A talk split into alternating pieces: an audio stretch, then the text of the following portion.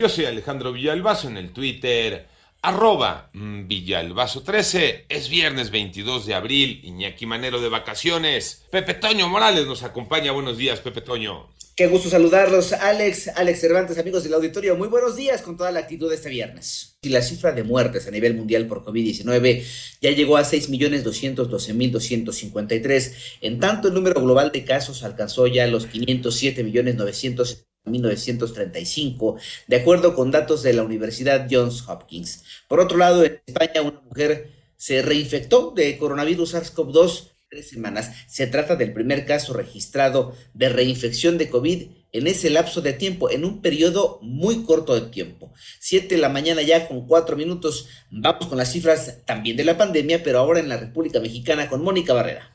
Con la notificación de 1.075 nuevos contagios en un día, la Secretaría de Salud informó que ya son 5.731.635 casos de COVID en el país y 29 fallecimientos más en las últimas 24 horas. Así los decesos se incrementaron a 324.033. A través del comunicado técnico se dio a conocer que la ocupación nacional hospitalaria no presentó cambios. En camas generales se mantuvo en 4% y en camas en terapia intensiva en 2%. Los casos activos, que son personas que iniciaron con síntomas respiratorios, en los últimos 14 días son 4.129 en 88.9 Noticias. Mónica Barrera. Gracias, Moni. 7 de la mañana ya con 5 minutos. Autoridades de Nuevo León hallaron un cadáver en una cisterna abandonada en el municipio de Escobedo. Esto es en el marco de las investigaciones para la localización de Debani. El padre de la joven señaló efectivamente que logró reconocer las prendas de su hija, pero la fiscalía pidió esperar a las pruebas de Por otro lado, en eh, noveno tribunal colegiado del circuito en materia penal de la Ciudad de México confirmó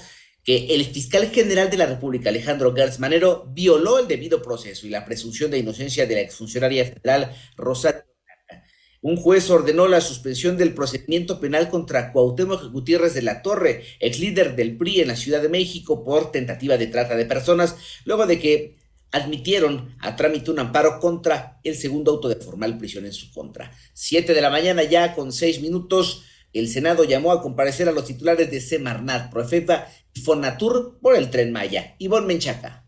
Como una burla grave calificó la senadora del PAN Mayuli Martínez Simón el desacato del gobierno federal al continuar con las obras del Tren Maya en el tramo 5, luego de que un juez ordenara una suspensión provisional por el daño irreparable que se está causando al medio ambiente. Es una burla y al mismo tiempo grave que el propio gobierno federal esté desacatando la instrucción de una autoridad judicial en el que ha determinado suspender provisionalmente las obras del tren Maya en el tramo 5 que corresponde a Quintana Roo.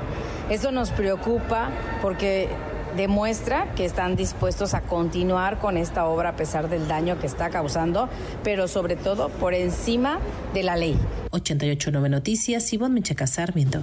Gracias, Ivonne. Y a las 7 de la mañana con 6 minutos, el presidente de los Estados Unidos, Joe Biden, anunció un nuevo paquete de asistencia militar para Ucrania por 800 millones de dólares y una prohibición de que los barcos rusos atraquen en puertos de Estados Unidos y accedan a las costas del país. Por otro lado, el fiscal estadounidense Merrick Garland afirmó que el, expresidente de Honduras, Juan Orlando Hernández, recibió un millón de dólares de parte de Joaquín de Chapo para poder operar en su país y registraron nuevos disturbios en la explanada de mezquitas. Esto es en Jerusalén. El servicio médico afirmó que nueve palestinos resultaron lesionados, dos de ellos de gravedad.